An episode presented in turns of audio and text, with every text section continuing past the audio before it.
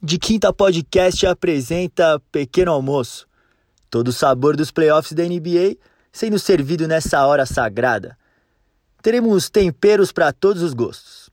Cada dia um apresentador diferente trará um cardápio com seu toque especial. Por isso, o nosso Big Trio de quinta vem muito bem acompanhado do NBA Pod das Minas e do Homens Brancos Não Sabem Blogar. Aquela dose certa de basquete e descontração. Bom apetite! Chega família de quinta! Hoje é sábado 5 de setembro e o nosso pequeno almoço está no ar. Pequeno nada, porque no sábado a gente tem direito a um almoço mais caprichado. Então segura. Sabadão é dia do quê? Dia de feijoada.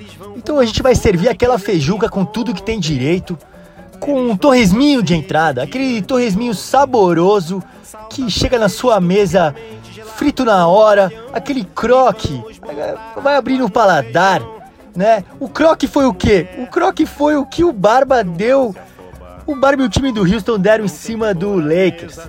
James Harden chegou com uma fome que nem me contem e com uma sede de anteontem para essa peleja. Tava todo mundo cogitando varrida do Lakers, né? Mas eles esqueceram de combinar com o adversário. A real é essa.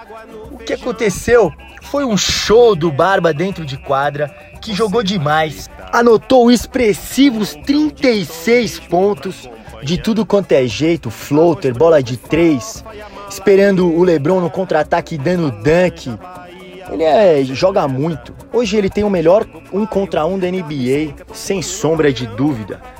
E mas eu queria dar uma criticada, uma leve criticada na estratégia traçada pelo Frank Vogel e os Lakers.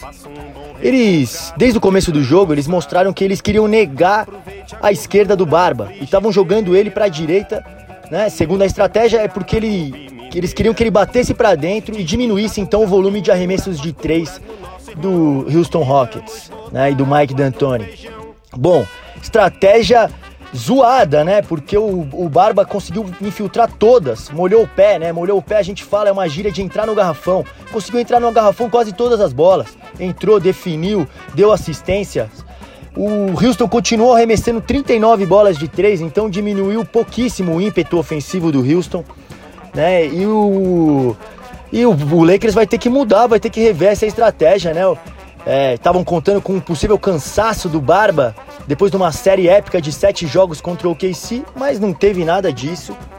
Eles jogaram um basquete muito intenso, principalmente do lado defensivo. Chamou a atenção para o nosso monstro PJ Tucker. Que jogador, que, que disposição. É um guerreiro dentro de quadra. Ele defendeu muito bem o Anthony Davis, tomando a frente no pivô, não deixando a bola entrar fácil, dificultando as cestas e vendendo caro. PJ Tucker é desses caras que sabem muito bem a sua função na equipe. E ontem tem um índice que é o plus minus, né, o mais menos, que significa se o time ganhou ou perdeu quando ele estava na quadra. E o mais menos do PJ Tucker foi o melhor do jogo, mais 19. Quer dizer, não é só que ele tem o swag mais um dos swags mais brilhantes da NBA, né? O cara levou duas malas de tênis, o cara levou quase 300 pares de tênis. É um sneakerhead maníaco, vai deixar muita gente com inveja. Não, ele sabe o seu papel dentro da equipe também e cumpriu a risca ontem. Não só ele, o time todo do Houston tava na pegada louca na defesa, trombando embaixo da cesta, não deixando a bola entrar no poste baixo, vibrando, estilo cachorros selvagens mesmo, small ball pequenininho, um monte de hiena, latindo. É os cachorros selvagens do Houston. Segura. Pelo lado do Lakers, o King James bem que tentou. Teve uma partida boa também, 20 pontos, 8 rebotes e 7 assistências. E deu uma mini desmoralizada no Westbrook, né? Deu uma dunk na cabeça quando o Westbrook tentou cavar uma falta de ataque ali que foi emblemática, né? Foi pôster, né? Isso aí vai pra parede do LeBron. E também deu dois blocos, uma grudada na tabela, foi pro outro lado, coast to coast, meteu um em one. Que jogador é o LeBron? E Sal, o Sal deve estar tá chateado, né? Apesar de ele amar o LeBron, ele é apaixonado pelo Russell Westbrook, que foi desmoralizado ontem, que deve ter tomado uns 4 ou 5 blocos tomou essa dunk na cabeça, mas saiu com a vitória. É isso que importa. Houston 1 a 0 na série e tasca cerveja estupidamente gelada para um batalhão. E agora a gente vai botar água no feijão.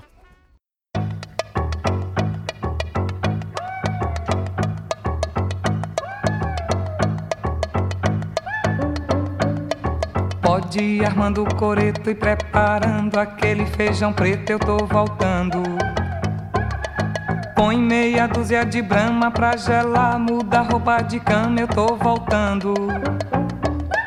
Levo o chinelo pra sala de jantar, que ela mesmo que a mala eu vou largar. Quero te abraçar, pode se perfumar, porque eu tô.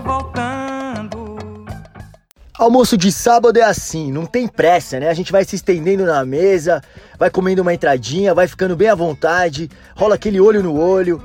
E para uma boa feijoada, a gente sabe que depende da escolha de bons ingredientes, né? E de um bom cozinheiro para preparar tudo isso. E é exatamente isso que o Miami Heat oferece.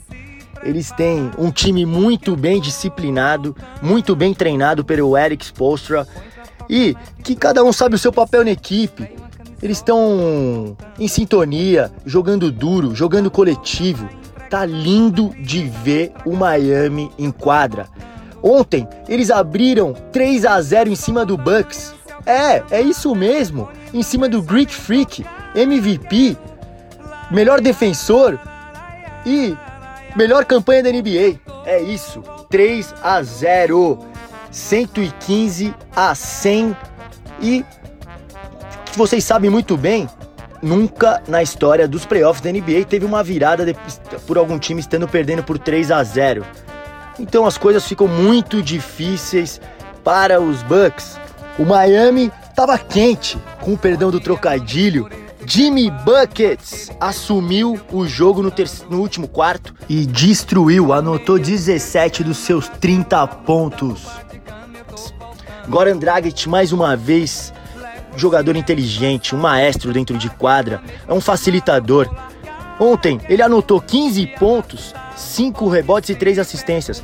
Não são números tão expressivos, mas o QI de basquete e o que ele oferece dentro de quadra, em termos de liderança, em termos de achar o melhor companheiro no melhor momento e fomentar esse companheiro, é de tirar o chapéu. Parabéns, Goran Dragic. A Eslovênia tá muito bem servida, hein? Você e Luca, que dupla, pelo amor de Deus. E a gente tem que falar, sim, de um monstro, daquele cara que faz tudo dentro de quadra. É um gigante que joga duro, faz bloqueio, vai no rebote e ataque.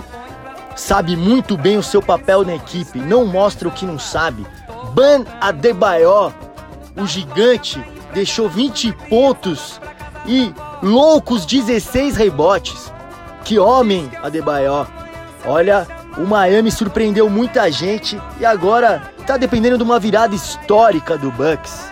Acho difícil. Miami, parabéns por esse trabalho em equipe refinado, por essa feijoada completa, muito bem preparada pelo coach Spolstra.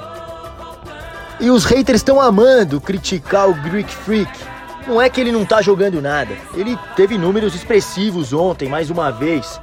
Giannis deixou 21, 16 e 9. Almost triple-double. Né? Quase um triplo-duplo, mas 7-0 nos arremessos de 3, 58% no aproveitamento de lance livre. E tá devendo realmente o grego. Também muito em função de todo o hype que foi feito em cima dele. Precisamos parabenizar mais uma vez a defesa do Miami Heat que tá muito dura em cima do grego, em cima do Chris Middleton. Né? Ontem a gente teve o Jay Crowder, que é um jogador zaço. Eu adoro esse tipo de jogador que joga duro, quieto, faz, cumpre, arrisca a sua função. E ontem ele, mais uma vez, teve uma participação especial marcando o Greek Freak. E não só isso, meteu 5 bolas de 3 para deixar o jogo com 17 pontos. O Bucks chegou a sonhar que ia vencer o jogo, abriu 14 pontos, mas não conseguiu segurar. E o último quarto foi absurdos 40 a 13 pro Miami. 40 a 13. Só o Jimmy Buckets, que fez 17, fez mais que o time inteiro. É, tá pintando uma varrida, hein? Levanta o pé que vamos passar vassoura, hein? Feijoada, sabadão, pede o quê? Almoço longo e mais uma saideira. A primeira saideira agora vai ser em homenagem a Montres Harrell, eleito o melhor sexto homem. E a entrega do prêmio foi realmente tocante. Né? O Doc Rivers ali estava passando um vídeo para a equipe e fingiu que teria alguma coisa para pegar e falou: Lou Williams, me ajuda aqui.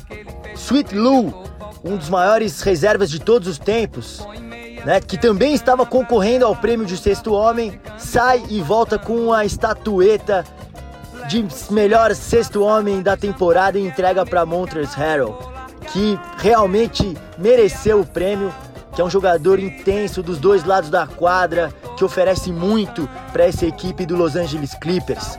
Foi bonito de ver o time inteiro em sintonia comemorando, batendo palma e o Montrezl Harrell com um discurso emocionante e emocionado ao receber a estatueta, dedicando o prêmio a toda a equipe e ao, e ao trabalho feito pelo Doc Rivers, que aliás é um baita de um treinador. Momento lindo pra gente fechar aqui a, a nossa saideira, um brinde, olho no olho. O pequeno almoço fica por aqui. Amanhã tem mais. O pequeno almoço é um projeto colaborativo entre De Quinta Podcast, Homens Brancos Não Sabem Blogar, NBA das Minas e o Hustlers BR. Produzido por Adalto Pedreira, Dedé Cavalieri e Ramon Prado. Até amanhã.